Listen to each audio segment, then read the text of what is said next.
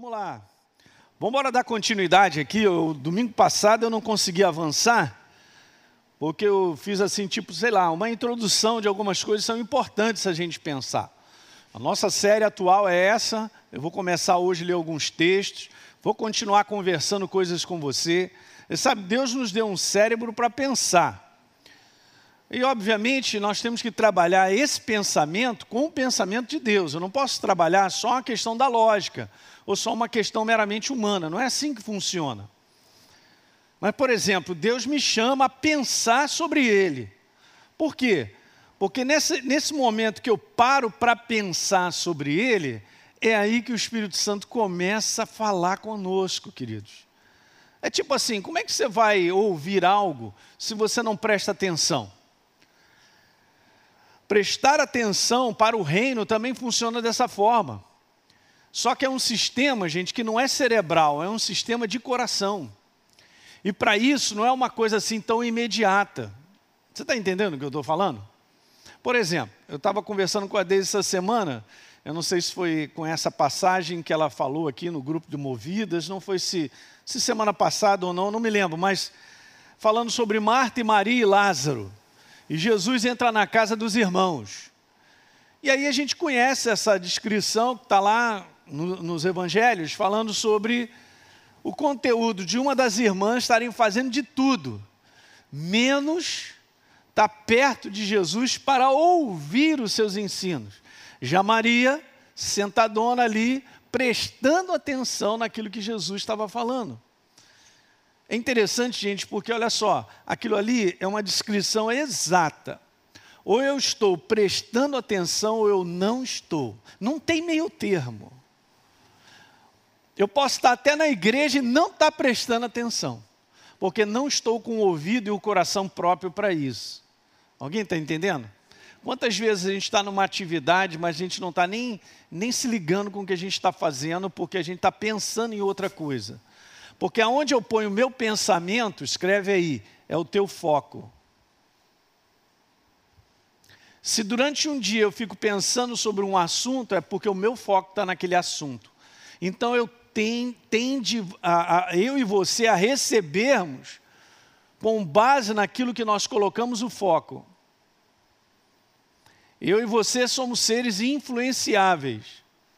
É muito desproporcional aquilo que acontece comigo e contigo se nós não fizermos uma diferença. Vou explicar. Nós chegamos aqui domingo, ou de repente a gente para uma vez na semana para assistir uma palavra.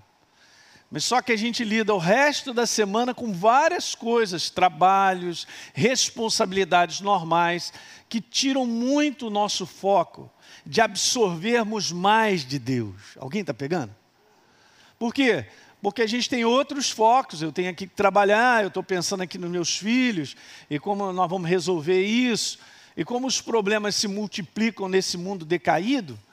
Isso tende a tirar, a roubar o nosso coração do foco. E quando a gente não tem o foco na verdade, a gente não recebe da verdade. É só isso que eu quero te falar. Então eu posso estar aqui nessa manhã sendo bombardeado, eu e você, de preocupações e ansiedades que irá me roubar o foco de receber da verdade. Alguém está pegando? Daí você vê que a gente tem que ser proativo num conteúdo da gente sempre segurar as coisas. Bom, que, que eu estou pensando há uma semana nisso? E aquilo está me desgastando.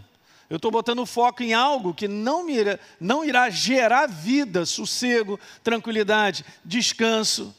Com Deus é a mesma coisa, você vê, Olha só que interessante. Eu não sei qual o tamanho da casa de Marta, Maria e Lázaro. Mas Jesus está em algum cômodo lá falando para quem estivesse em casa, não sei quantos convidados. De repente lá não tem porta, sei lá o quê, Marta está até ouvindo Jesus falar, mas ela está com foco em outras coisas. Está fritando bolinho de bacalhau, ela está fazendo lá uma canjica, sei lá o que, que ela está fazendo. Mas Maria não, está prestando atenção porque Jesus falou, ela escolheu a melhor parte, ó. E o que é legal é que Marta chega para reclamar de Jesus, que a irmã dela não está fazendo nada. Só que a irmã dela estava fazendo tudo. Nós temos que aprender, gente, pelo tempo que nós estamos vivendo como igreja sobre a face da terra, escuta o que eu quero te falar. Você precisa, aí agora é contigo, você precisa fazer uma rotina diária de prestar atenção e colocar o foco na palavra. Porque é daí que vem a fonte da inspiração que você precisa para tudo. Da alegria, do prazer. Quando é gerado entendimento no teu coração, a situação que você enfrenta, Deus já te trouxe a vitória. A vitória, gente, não está do lado de fora no resultado. A vitória, ela começa aqui dentro no coração. Para você ser vencedor sobre uma situação que você enfrenta, a vitória primeiro se instala aqui dentro. Quando você põe o foco na verdade e deixa o Espírito Santo te revelar. Eu comentei, eu acho que domingo passado, que eu e você não enfrentamos nada que Deus não saiba antes. E que Ele não tenha algo para me dizer. Ele tem. Só que a gente não é treinado a perceber isso. A gente fica tão agitado e tira o foco que Ele quer falar, mas eu não tenho a atenção dele. Pastor, mas eu não, eu não ouço Deus. De repente não é isso, gente, porque a voz de Deus ela é muito precisa e ela está sempre presente. O problema é que eu estou fora de foco porque eu passo a maior parte do tempo pensando em outras coisas, e isso me desgasta. E com o tempo vai gerando ansiedades em cima de ansiedades e preocupações, daqui a pouco eu estou num buraco. Ô pastor, mas eu não estou ouvindo Deus, não, é porque eu estou fora de foco.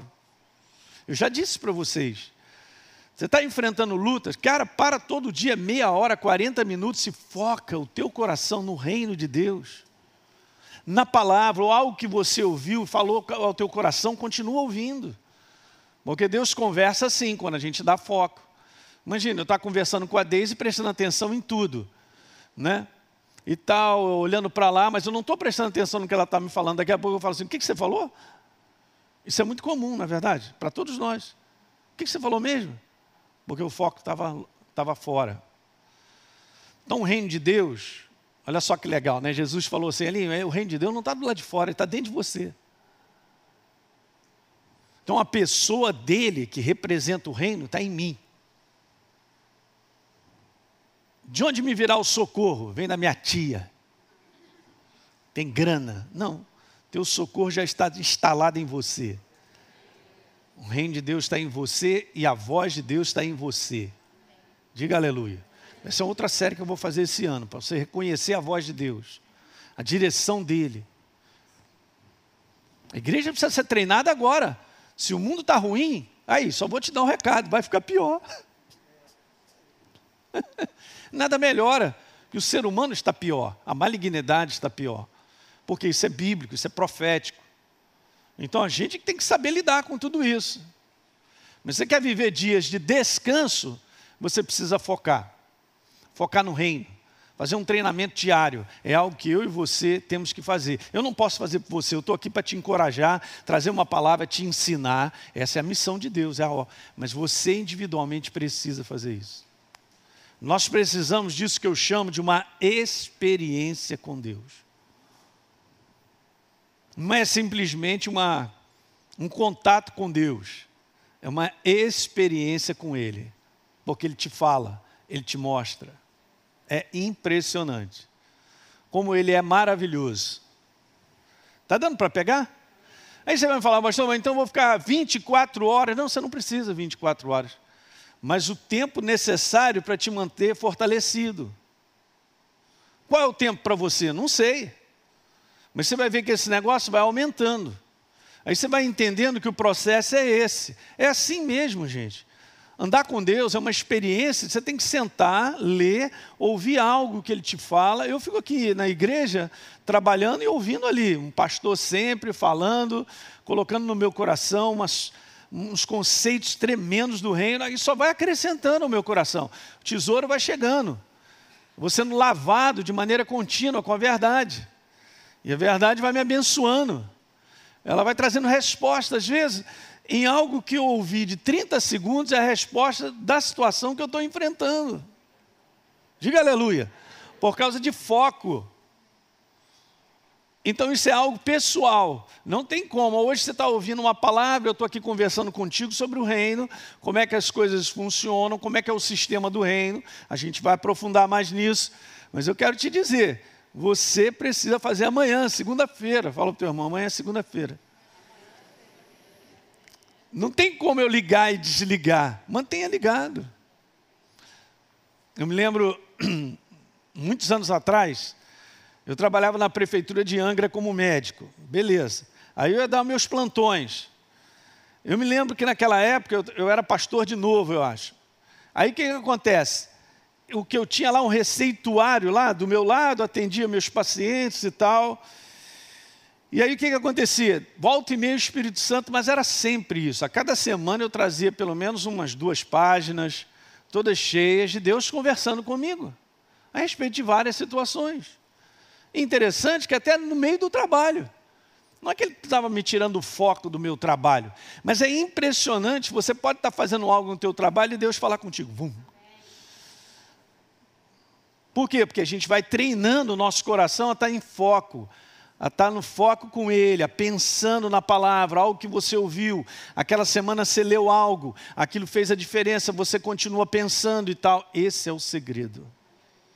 É o mesmo para mim e para você, porque a gente se alimenta e recebe de Deus dessa forma. Eu não sou diferente ou melhor, ou porque eu sou pastor, então eu ouço mais a voz de Deus, não existe isso.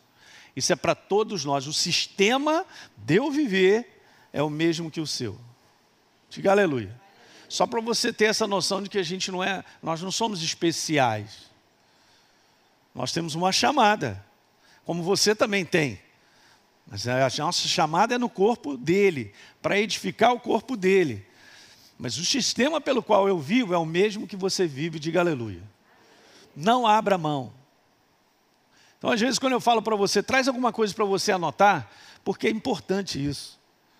Depois você dá uma lidinha, chega em casa, você dá uma lidinha, você lembra daquilo que foi falado. Não parece, mas você está reforçando e botando foco em Deus para que Ele te fale. Fale mais. Alguém está pegando isso nessa manhã? Repita comigo: foco é o segredo.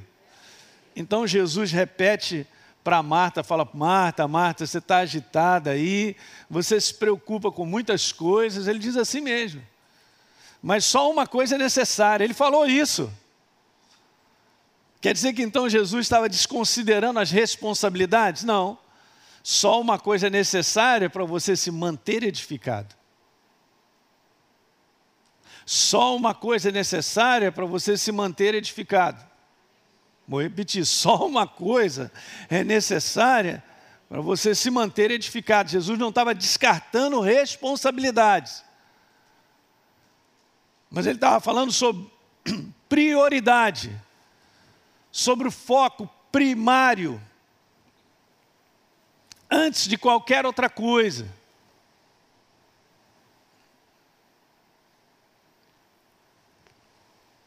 É uma rotina que você precisa fazer com o teu coração.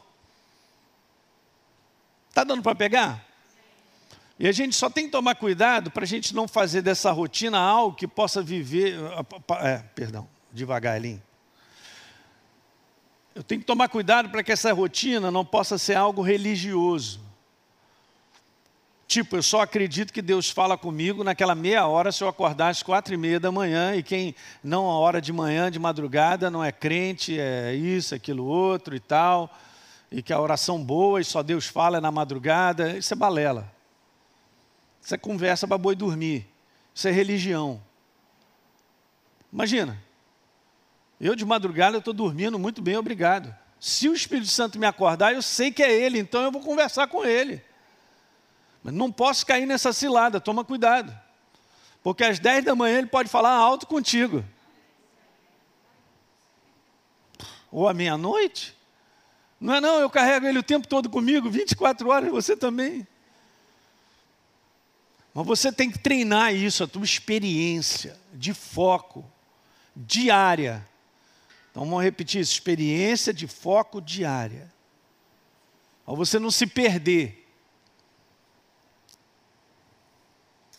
Estava conversando com o Wesley, a gente estava falando sobre isso. Queridos, nós vivemos dias de muitas distrações. Tem muita. Problema é distração. Muitas distrações e oportunidades para a gente não colocar o foco. É um momento diário, a tua experiência de um foco diário. Depositou isso? Então vamos embora. Olha só. Eu quero ler uma passagem com vocês, está em Marcos capítulo 4. E antes de iniciar, eu quero te falar, o reino de Deus. Eu estava dando uma estudadinha, estudada assim, a estudar, gente, é uma outra coisa que eu quero te falar. Às vezes o pessoal acha da igreja que estudar é um negócio complexo, isso é coisa para pastor. Como é que é complexo? Eu não entendo, cara. Você está querendo abordar com a cabeça. E quem disse que estudar é, um, é uma abordagem do ponto de vista de intelecto? abordagem com Deus não é do ponto de vista de intelecto, é um ponto de vista de pensar e ficar pensando. Então, olha que legal. Eu estava dando uma estudada, pensando, nos vários exemplos que estão no Evangelho que Jesus cita sobre o reino de Deus. Já viu? São vários. O reino de Deus é semelhante a uma pérola de grande valor. O reino de Deus é semelhante a, ao joio, aquele que plantou o joio, mas também o trigo. O reino de Deus, ele é como um tesouro escondido, e que alguém vai lá, busca, acha e vende tudo que tem e tal. Se você for dar uma lida nos quatro evangelhos, você vai ver que se encontra mais ou menos isso aí umas seis ou sete vezes. E é bem interessante, porque Jesus ele conta algumas coisas sobre o reino de Deus. Mas essa aqui eu achei muito preciosa, porque ela tem tudo a ver com o, o capítulo 4 é, de Marcos, que fala, que depois a gente vai emendar, a parábola do semeador. E essa eu gostei, porque essa aqui, ela mostra para mim e para você como é que é o processo de Deus. Mas elas são maravilhosas para nos ensinar várias coisas. Se você ficar pensando e meditando, o Espírito Santo vai te mostrar. Uma outra coisa legal é que Jesus fala assim, ó, a essa galera aí eu falo por parábolas, mas para vocês eu, eu quero te desvendar os mistérios do reino. Eu fui dar uma olhada nessa palavra no original. Mistérios do reino de Deus, gente, nada mais são do que segredos escondidos. Mas espera aí, olhem para mim. Está escondido de mim? Não está escondido para mim, anota aí. Não está escondido de mim. Olha os detalhes que eu estou falando contigo nessa manhã. Quem está dormindo aí, acorda agora, hein? Não está escondido de mim. Porque quando a gente lê na no nossa Bíblia, aqui, pelo menos no português, eu não sei qual é a tua versão aí, de repente está aí é, segredos, né? Mas aqui está escrito na minha mistério. Mistério é um negócio assim, é mistério, pastor, não sabe. É mistério de Deus. É mistério, tipo assim, eu não sei nada disso aí. E Deus é misterioso. Deus não é misterioso. Só pavão que é misterioso.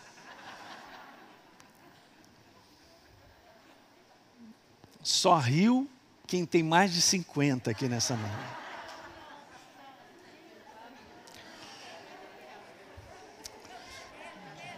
Que os velhinhos nessa manhã digam aleluia, digam amém. Então, mistério, Deus não é mistério. Aliás, em Colossenses diz lá que o mistério já foi revelado, Cristo em nós, a esperança da glória. Você acha, gente, olha só, presta atenção, você acha que o nosso paizão sentado num trono, ele está assim, não vou te contar. Não, não vou te falar. Eu vivo nesse mundo e você também, no mundo doido. No mundo onde o inferno quer quebrar cada um de nós, a sua igreja, e ele não vai me contar os segredos? Por que não? Se é justamente isso que Jesus falou para os discípulos. Mas a vocês eu explico, eu falo, eu revelo. Daí, por exemplo, o reino de Deus hoje, você não vai aprender com a sua cabeça aqui nessa manhã, mas vai ser com a proporção da fome e sede do teu coração aberto para isso. Aí Deus te revela. Então, os segredos que estão escondidos, para mim, são revelados pela ação viva do Espírito Santo. É só para você colocar as coisas no lugar. Eu entendo que eu cresço em Deus e aprendo dele porque o Espírito me revela. Vai dar lição para você ir para casa estudar, ler e pensar. Lê o capítulo 1 e o capítulo 2 de 1 Coríntios. Principalmente o 2, a partir do verso número 7. Então isso é que é bacana. Eu tenho um coração, você também tem. Graças a Deus, você está vivo. Não estou falando desse cardíaco, não. Eu tenho meu espírito vivo e você também tem. Então a gente está qualificado para receber revelação. Viu, Marta? É isso aí. E a gente fica querendo o espetacular de Deus, o teto. Não é não? O chão fazer assim, balançar, um anjo chegar com a espada. Pastor Elinho, estou presente hoje. Para decapitar os demônios da igreja. Não. A gente fica querendo o espetacular de Deus, quando o sobrenatural já está conosco. Preste atenção no que eu estou falando nessa manhã. O sobrenatural já está contigo. Você tem a pessoa de Deus dentro de você. O que a gente não tem mais experiências de ver o quanto ele fala e o quanto, nos revela, quanto ele nos revela. O sobrenatural já está aí. Você quer mais dele? Ele está pronto para te falar. Mas eu não vou captar isso com a mente, gente. Eu não vou crescer e receber revelação simplesmente porque eu estou sentado e estou ouvindo. Essa é a parte humana. Tem que ir além dessa parte humana. Daí a importância da gente entender o reino de Deus com aquilo que é fundamental para o reino de Deus, é o nosso coração. Quando Jesus então diz que o reino de Deus está no coração, você imagina eu entender o reino de Deus com a cabeça? Não dá.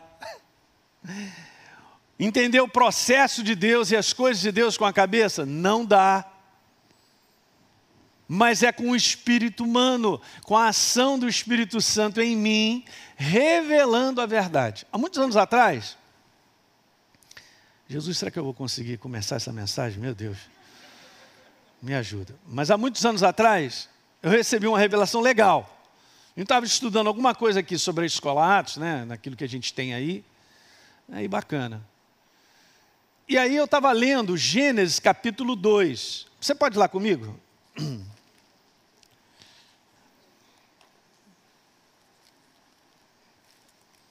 Aleluia, hein?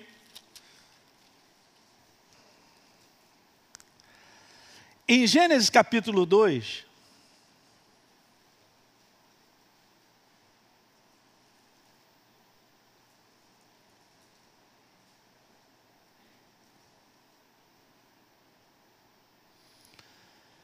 Verso número 9.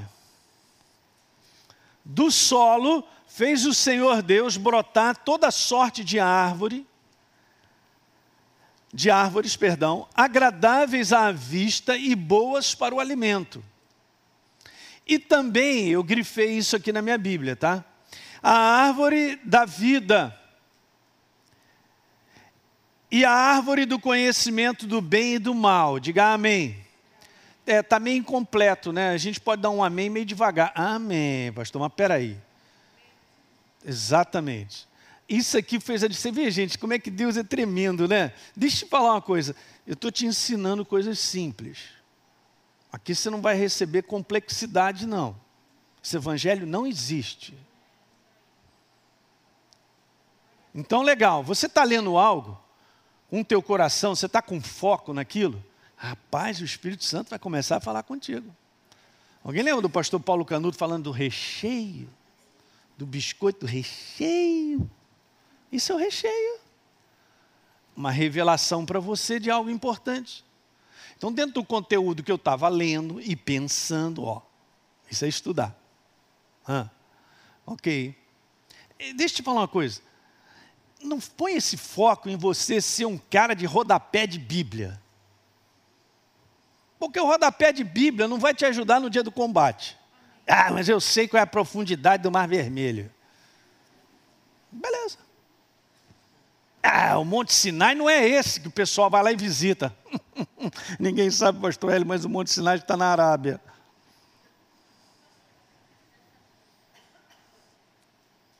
E o Kiko? Eu quero saber o seguinte, gente, olha só, é, é simples. Deus, ele quer, Elinho, ó, tu enfrenta combate. Você precisa de mim. Você precisa que eu te fale algo que vai fazer toda a diferença. E aí, você está firme no teu coração, porque Deus falou contigo, então eu não dependo de alguém me dar um tapa nas costas, me animar. Eu tenho alguém dentro de mim que fala comigo, que me anima e que me mostra e que me dá vitória. Começa aqui dentro. Então, sobre o que eu estava estudando, eu achei isso aqui fantástico. Eu guardei. Ó, coisas que o Espírito Santo te revela, disso que eu estou conversando, dessa maneira, você jamais vai esquecer. Mas se você parar para estudar mentalmente a Bíblia, principalmente um livro bom para você estudar, um livro de números, Levítico, então, maravilha. Se não for revelação de Deus para você, não guarda. Você não guarda, você esquece. Porque a revelação é Ele, palavra viva, sendo marcado em você. Fica lá em você. É igual uma tatuagem, não sai. Diga amém.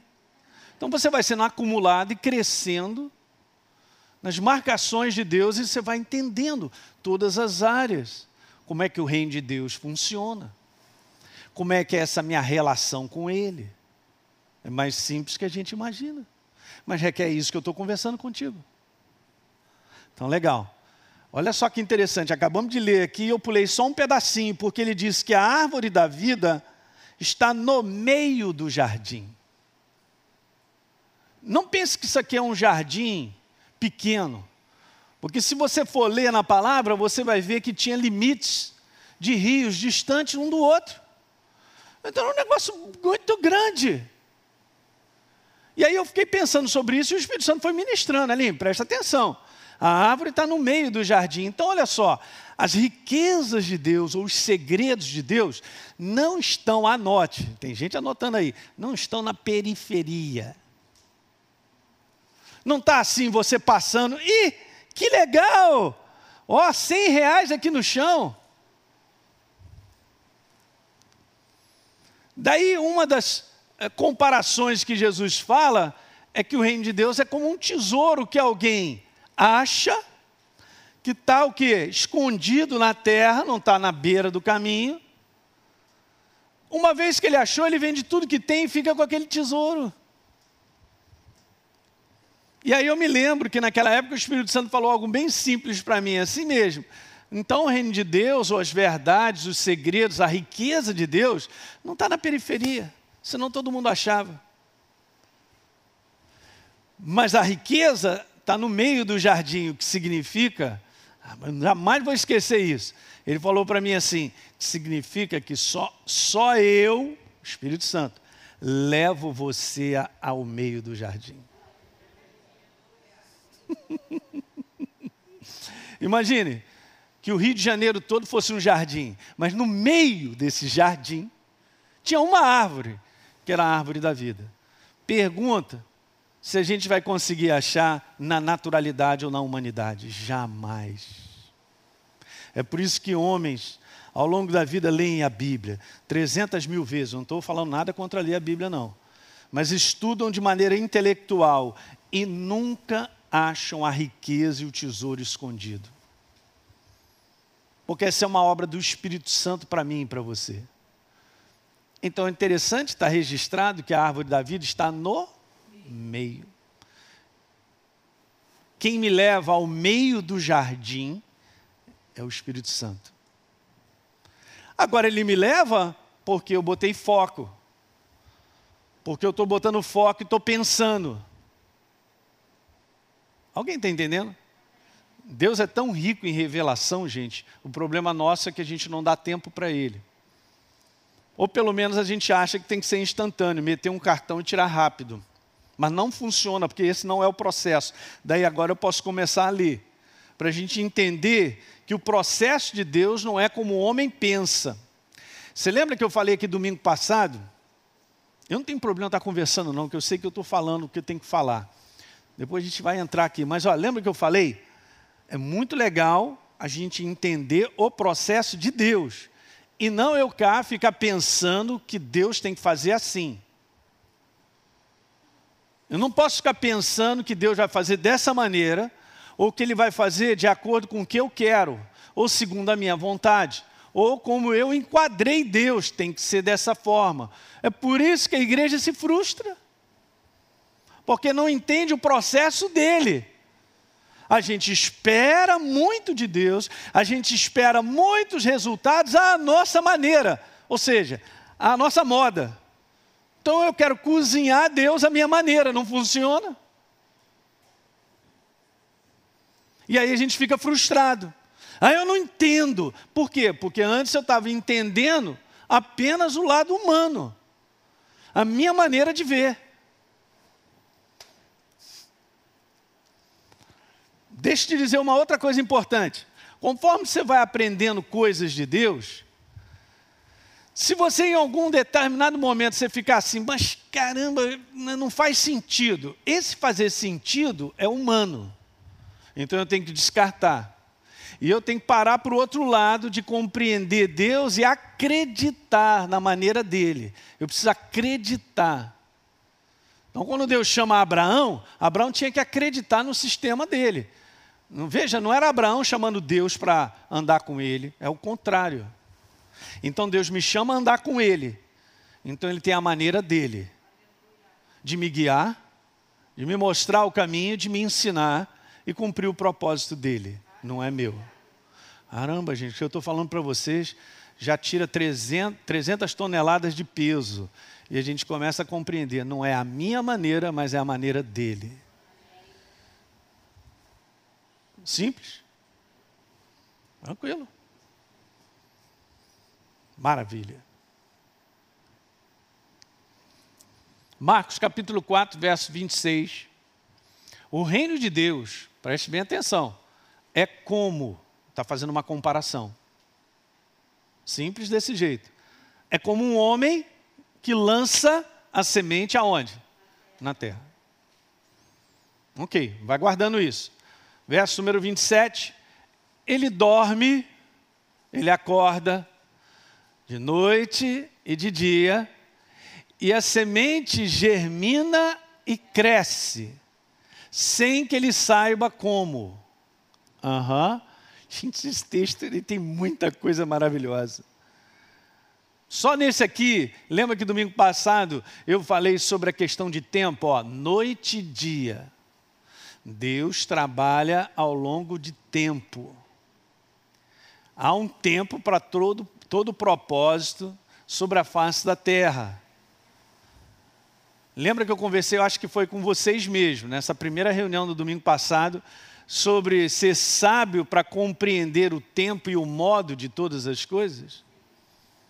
É, pastor, mas é desagradável esse negócio de tempo, de espera. Pois é, mas é assim que funciona. Aliás, a palavra espera É a palavra no original, no Novo Testamento, falando sobre paciência, é fruto do Espírito, ela é fundamental, porque não existe fé sem paciência. Vamos parar o dedo aí e vá comigo aqui, Hebreus. Eu estou falando de tempo. Aleluia. Hebreus capítulo 6, no verso número 12, para que a gente não se torne indolente, depois você lê um pouquinho acima, a palavra indolente é uma palavra apatia, para que a gente não seja apático, passivo, ok? E aí diz assim, ó, mas imitadores daqueles, Hebreus 6, 12, acharam? Imitadores daqueles que pela fé e pela então, peraí, eles herdam as promessas só pela fé? Não, porque o processo de fé é um processo de durabilidade, envolve tempo. Quem faz a escola Atos aprende isso. Se você não fez ainda, ou você que está em casa, faça, se inscreve. Ela já está fazendo, já está acontecendo online. Hã? Eu tenho que entender isso, gente. E aqui está falando sobre isso, noite e dia. Tempo. Fé e pela paciência, na minha Bíblia está longanimidade, a palavra longanimidade é paciência, que é a mesma palavra intercambiável no grego de perseverança. Se você não tiver perseverança, a tua fé não te leva lá. É por isso que a nossa jornada é de perseverança. Por quê? Porque hoje, pastor, eu estou enfrentando um problema. Amanhã eu continuo enfrentando ele. Pastor, já são três anos que ele está nas minhas costas. Mas ele não te consumiu. Mas você espera em Deus. Ó, oh, é doido, essa jornada é assim mesmo. Agora você imagina Moisés, por exemplo, com a baita de uma chamada. E quando ele tinha 40 anos, ele faz o que não deve, ele quis antecipar porque ele achava que era o momento, que era, tinha acontecer, vamos libertar esse povo, aquele negócio, ele só estava no tempo errado. Fez besteira, foi para o deserto e foi cuidar de cabra 40 anos. Agora eu fiquei imaginando isso, outro dia eu estava pensando sobre isso. Todo dia ele vendo aquelas cabras, bé, bé, e ele, tipo assim, meu Deus, o que, que eu estou fazendo aqui? Eu era para tirar o povo de lá, meu lugar não é aqui, eu tenho uma missão. E a bé, bé, bé. Ele já estava igual a elas, bé, bé, bé. 40 anos. É, pastor, eu estou aqui trabalhando. Esse problema está tá até um ano comigo. Lembra de Moisés então? Lembra de Abraão que esperou 25 anos por uma promessa, mas Deus ele não cumpre a sua promessa, né? Eu estou querendo te mostrar, gente, você tem que entender, porque isso aqui é um dos pontos mais importantes sobre entender o reino de Deus. Tempo. Não, pastor, tem que ser rápido, resolve. Eu vou arrumar uma igreja que resolve meus problemas em uma semana. Pode procurar. Essa aqui vai te ensinar a você ver Deus trabalhar na tua vida.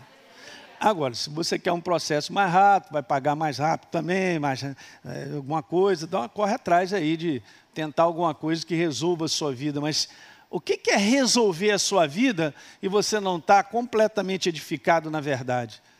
Daqui a pouquinho você está preso ali na frente. Isso é uma ilusão. Achar que trabalhar com Deus é apenas receber resposta dele. Trabalhar com Deus, gente, é você ser fortalecido e fundamentado nos princípios dele, para que quando o dia mal chegue e aquela tempestade violenta, você se encontre de pé. Não pense não, mas muitos têm tombado. Porque querem um sistema diferente, querem um sistema de rapidez. Não funciona dessa forma. Alguém está entendendo isso aí? Então vamos continuar a ler, de noite e de dia. Verso 28, a terra por si mesma, ela frutifica. Primeiro aparece a planta, depois a espiga, e por fim o grão cheio na espiga. Ok, verso 29. E quando o fruto já está maduro, então logo manda cortar com a foice, porque chegou a colheita. Então você vê aqui, essa é, um, é uma passagem que fala sobre um processo. É o processo de Deus que eu chamo de Deus na minha vida e na sua. Você pergunta se alguém vai ficar fora desse processo. Pode até ficar, mas nunca terá o entendimento de como Deus trabalha. E depois, para se decepcionar com Deus, é rapidinho. Por que, que Deus não fez isso? Ou por que, que Deus não fez isso? Quando a pessoa está falando isso, o cristão está falando, é porque ele não entende nada sobre o processo de Deus. Ou por que, que Deus não fez isso? É porque ele está ignorando que ele está num processo de tempo que ainda as coisas vão se concretizar. Diga aleluia. Mas não. Mas aí fica lá, achando, sei lá, acha aqui, acha lá, acha acolá e tal, e a gente fica aí na axiologia. Isso é um perigo, gente. O inimigo, ele é, ele é, ele é mau. Ele, como eu falei, ele fala para você assim, ó, ele, Deus se esqueceu de você. Não adianta não, olha só, você é cheio de problema, você é uma pessoa errada, você fez isso, aí começa... E quem não tiver edificado na palavra, cai, desliga, sai do processo. Eu vou te dar um conselho: jamais saia do processo de Deus na tua vida, jamais. Pastor, mas está me incomodando muito, cara. Se está te incomodando é porque ele está trabalhando contigo. A tua carne vai morrer mesmo. Eu vou repetir isso: a tua carne vai morrer mesmo. Porque Paulo falou que ela morre, ela precisa morrer. Não está falando de você, um ser espiritual vivo, você está sendo edificado. Você está crescendo, mas a carne está morrendo. Quanto mais a minha carne morre, mais edificado eu sou. Vou repetir: quanto mais a minha carne morre, mais edificado eu sou. Mas essa é a parte que ninguém quer, pastor. Ninguém não, não me põe nisso aí não. Estou fora, eu já aprendi. Eu tenho aprendido. Vou continuar aprendendo. Que é assim mesmo, enquanto dói, Deus vai trabalhando comigo. Eu vou ficando mais forte. Aí o inferno fica desesperado. Ele fica preocupado contigo. Porque você está entendendo o processo e você está ali firme. Aleluia. Aí ele, ah, ah, é melhor a gente passar do outro lado da rua, porque com esse aí não dá. Alguém está entendendo aí, gente? Eu estou falando que nós estamos vivendo dias, como eu preguei aqui recentemente, a apostasia da fé está aumentando, porque é bíblico. Da mesma maneira que tem muita gente sendo salva, a porta dos fundos está aberta e, e tem gente saindo direto. Você entendeu o que eu falei? De que, que adianta eu ser crente ou cristão? Eu realmente encontrei a Jesus, minha vida foi transformada há 15 anos atrás para eu poder agora começar a ficar todo mole, todo estranho, daqui a pouco, ó. O que, que adiantou esses anos todos? Eu interrompi o processo de Deus.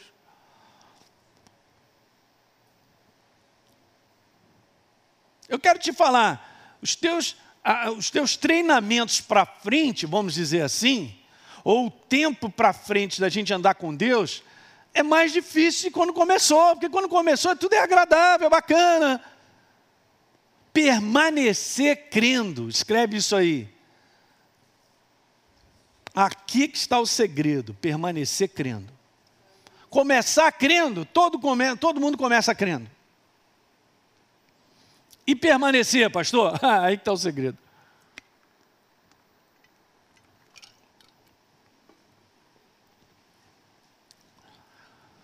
Eu só quero te dizer, você entrou como eu também num processo de Deus, não, cara, não tem como sair. É caminho sem volta, diga aleluia. Caminho sem volta e vamos adiante. Daí a gente entendeu o apóstolo Paulo dizer coisas tipo assim: completei a carreira. Então ele está falando de algo que ele começa e algo que ele termina. Ele traz um exemplo até de uma corrida, cara. A corrida é bem interessante. Essa semana eu estava assistindo alguns programas de corrida de ultramaratona de 100 quilômetros, 100 milhas. E a galera lá. Aí todos eles falaram assim: ó, chega um momento que você vai para a caverna da dor. Nessa caverna da dor, tudo acontece para te dizer. Os caras choram. É assim mesmo, todo mundo já sabe. Ele para lá num tempo de, de, de, de alimentação, hidratação e tal, e tal, dependendo de onde está na, na, corrida que eles fazem, né, corrida de montanha, esse negócio todo. Aí, legal, os caras já sentam e todo mundo já sabe. Aí já vem aqueles caras, cara, você está só no momento. Aí o cara chora, abraça, vou desistir, não dá, não aguento mais e tal. Ele fica ali 10, 15 minutos se hidratando e tal, enxuga as lágrimas, aí alguém vem, dá um encorajamento, daqui a pouco ele se levanta, come uma banana, come um negocinho. Quando vê, já correu mais 30 quilômetros. Quem sabe você não está passando o dia de caverna da dor? É, pastor, hoje você está falando comigo, né? Eu não, Espírito Santo. Está na caverna da dor? E é aí que na caverna da dor vem os. Não está sentindo dor? Desiste. Essa dor vai acabar rapidinho. É só parar, vai deitar um pouquinho lá, toma água, vai para casa. Ih, não, não continua não. Não continua não, a caverna da dor. Você viu, o mundo natural até ensina a gente, é assim mesmo, já viu? Você vai correr, a primeira coisa que faz com que você pare de correr é justamente você começa a sentir dor. É só você dizer para a dor, eu vou continuar. Mas só que aí você vai continuar sentindo dor. mas você tem que continuar. Aí quando você vê, você terminou a carreira. Então ele disse: Eu completei a carreira. Olha que legal. Eu combati o bom combate, guardei a fé. Ele está falando? Ele está falando sobre um processo de um tempo, de uma jornada.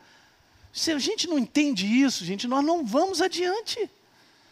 Falei para mim quantas pessoas se converteram contigo que hoje já não estão mais na, firme com Deus e andando como deveriam. Fala aí para mim. Você deve conhecer pelo menos meia dúzia.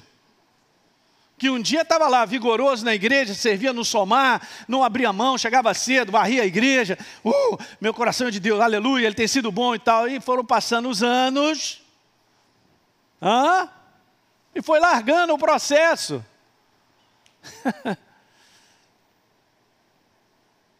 Virou muito comum esse sobrenatural. Esse é o problema. Esse é um sobrenatural que a gente tem que ter consciência dele e não posso permitir que vire comum demais, ao ponto de eu a enjoar. Ó. Ou então, é uma caverna, é dia de caverna de dor. É a caverna da dor que eu estou vivendo, mas pastor, você não está entendendo. Eu estou com isso há dois anos. Mas você chegou até aqui? Eu cheguei até aqui.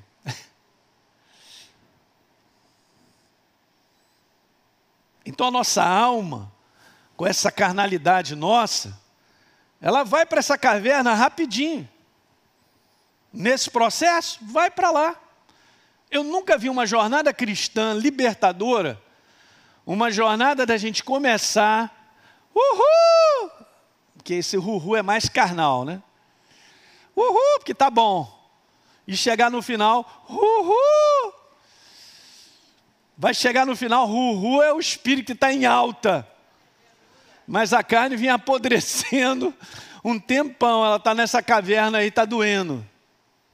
Está doendo. A gente não diz nada e a gente interpreta as coisas erradas. Eu quero te falar, 90% da igreja interpreta essa questão aí de caverna da dor como derrota. Ela não é derrota.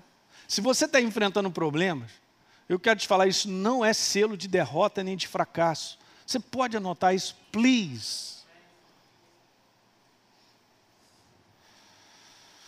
Pastor, mas eu me sinto um derrotado com tudo isso que eu enfrento. Pois é, você só sente, mas na verdade você não é um derrotado. Você passa por períodos de caverna de dor, de coisas que o inferno fala para você que você é um fracassado, é um derrotado, mas não é verdadeiro. Aleluia! Alguém está entendendo isso, gente? Que bom que você veio hoje, hein? fala para o teu irmão, que bom que você veio. Você que está em casa aí, ó. Você tem que ouvir isso, cara. Eu estou te falando. Eu tenho pedido a Deus para traduzir as coisas que a gente está vivendo, coisas que a gente não sabe perceber, que muitas vezes não está na nossa consciência sobre o processo de Deus. É assim mesmo, não tem nada de errado. Mas não, eu estou com uma pressão sobre a minha vida. Beleza. Jesus falou assim: no mundo passais por pressão. A palavra aflições é pressão. Passa, não tem jeito. Mas ele falou: ó, tem bom ânimo, eu venci. O ânimo que você precisa não está na tua carne, está no teu espírito. Se a gente processar a consciência legal, colocar o foco, você é renovado de dia em dia. Por isso Paulo falou: não desanimamos. Pelo contrário, se o nosso homem exterior ele se corrompe, ele se quebra, o nosso homem interior é renovado. Deus não está nem aí para esse homem exterior, porque ele já está morto. Ele está aí para trabalhar o nosso homem interior. Você vai chegar como um homem interior lá em cima. Você não vai levar nada da sua carne, nem eu, nem você. Nem o meu corpo. Graças a Deus que eu não quero ele. Eu quero um glorificado, aleluia. Você também ou não? Beleza? Mas o seu homem interior é esse mesmo aí que vai subir. É esse que, através das cavernas de dor, da dor e de tudo que a gente enfrenta, Deus está só te aprimorando e fazendo mais resistente. Então, em vez de você correr 50 quilômetros, você vai correr 200. Pergunta para quem se prepara. Quanto mais você está preparado, mais dor você sente. No pain, no gain. Está na academia, é só a gente ir lá. Então a vida espiritual também é assim. Isso não significa que é um selo de fracasso, de derrota. É bom a gente ouvir isso nessa manhã. Porque o inimigo fala muita besteira a teu respeito. E Deus te valorizou ao ponto de morrer na cruz do Calvário por você. E Ele sabe. E Ele tem você em alta conta. Ele te ama, Ele te valoriza. Por isso Ele investe na nossa vida. Olha o ângulo certo de olhar. É daqui que eu tenho que olhar a minha vida e não do problema que eu enfrento. Não quero colocar aqui, gente, os problemas que eu enfrento, porque vou colocar minha pessoa, porque eu sou burro eu não estou obedecendo a Deus, ou ah, eu quero porque quero, então eu estou arrumando problema para a minha vida, então eu vou colher problema mesmo. Tá certo? Eu não quero falar sobre isso, porque cada um de nós aqui, você é uma pessoa séria. Você quer crescer em Deus, você quer ver o propósito dele se cumprindo na tua vida. Então, a gente vai enfrentando muita coisa. Alguém está entendendo isso aí? Por isso que depois eu vou vir com essa série sobre aprender a discernir se aquela é uma proposta de Deus ou não. Porque é legal, pode ser minha proposta. Mas eu não quero a minha proposta, eu quero a dele, porque é perfeita. A dele se estabelece. A dele é bem sucedida. É, pastor, mas dessa maneira então Deus está me anulando. Não, não está te anulando. O problema é a gente aprender a como colocar essas coisas diante dele, porque ele põe sonhos no teu coração. Mas você já discerniu se é dele ou é seu? Boa. É, pastor, agora eu estou aqui boiando igual. Então, beleza, vamos aprendendo. É assim mesmo. Então, dentre as diferentes comparações sobre o reino de Deus nos evangelhos, olha que legal. Jesus afirma exatamente isso. Põe a frase para mim, Cecília: Reino de Deus é como uma semente lançada à terra. Então isso aqui prova que tem um processo. Não é uma definição, o reino de Deus é um lugar lindo, bonito, onde os anjos tocam harpa. Não, o reino de Deus é um processo. É Deus trabalhando na minha vida. Alguém está pegando? Caramba, gente.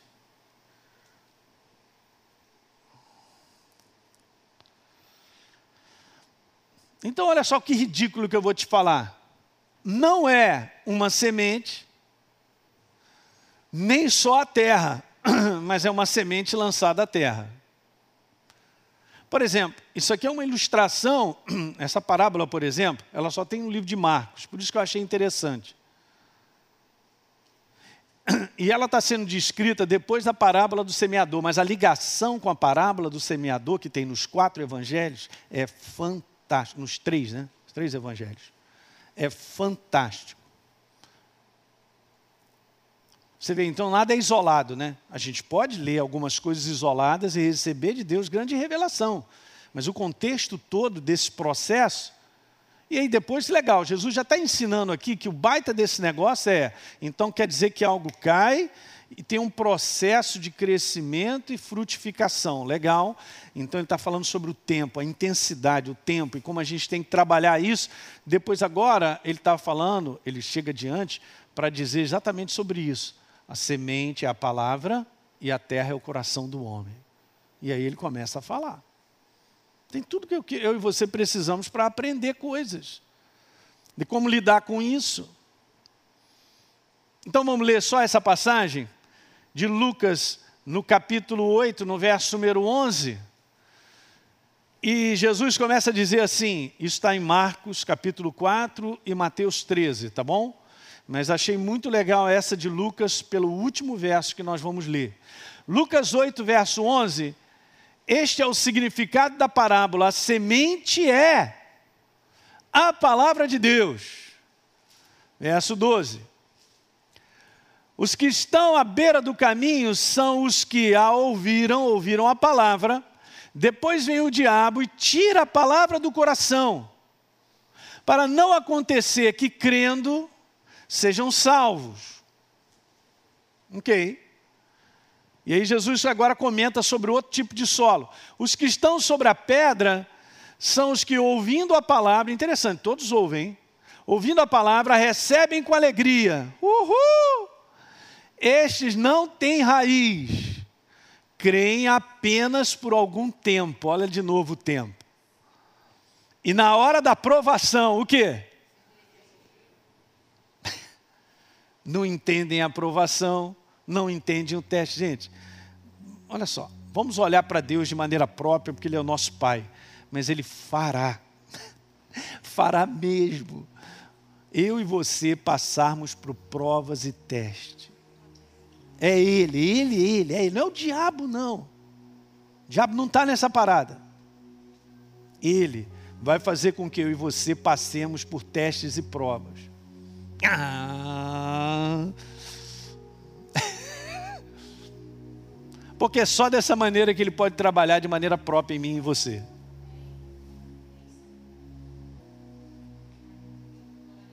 Engraçado que os testes e provas não são para reprovação.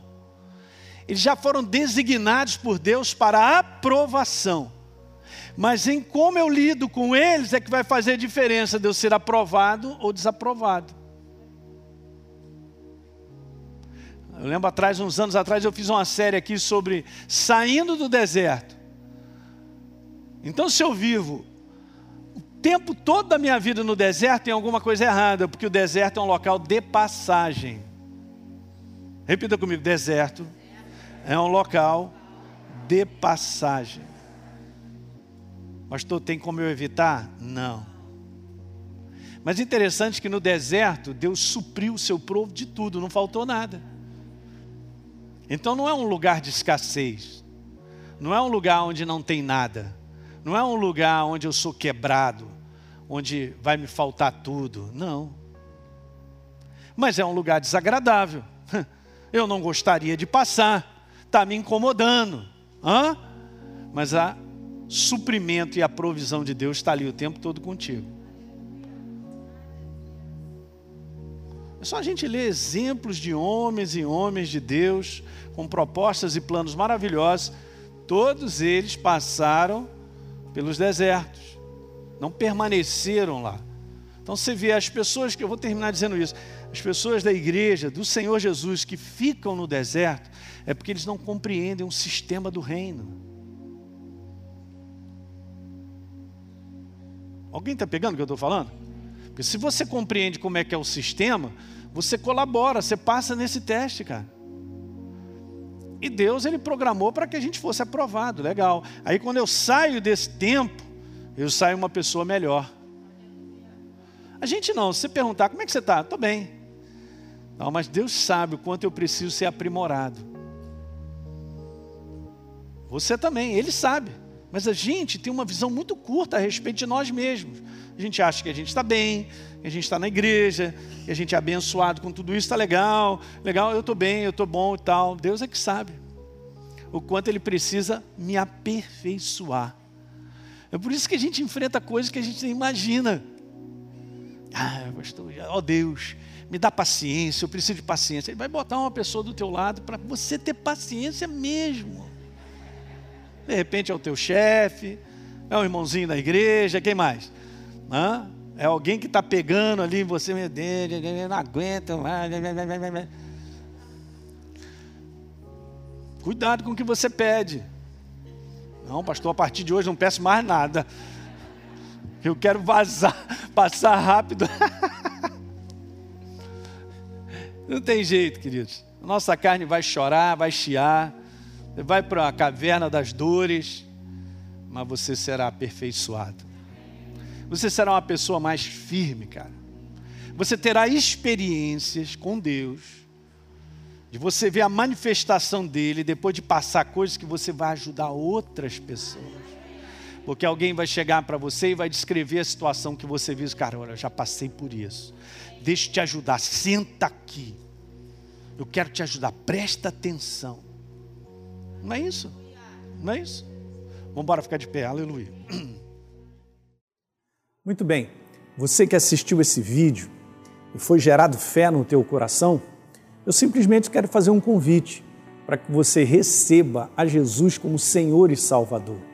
É muito simples, basta apenas você abrir o teu coração sem reservas, acreditando nessa obra feita na cruz do Calvário onde Deus liberou o perdão dos nossos pecados, para que a gente possa ser transformado numa nova pessoa por dentro. Então, simplesmente, abre o teu coração e, em sinceridade, repita comigo essa oração. Diga assim comigo: Senhor, eu entrego a minha vida em tuas mãos nesse exato momento. Com toda a sinceridade do meu coração, me abro para receber a Jesus como Senhor e Salvador da minha vida. Escreve meu nome no livro da vida. Cancela o meu passado porque não te conhecia. Mas a partir de hoje, eu vou andar contigo todos os dias da minha vida. Amém. É simples, é dessa maneira. E agora eu só convido a você continuar firme nessa jornada do todo dia, caminhando com Deus até o final. Um grande abraço.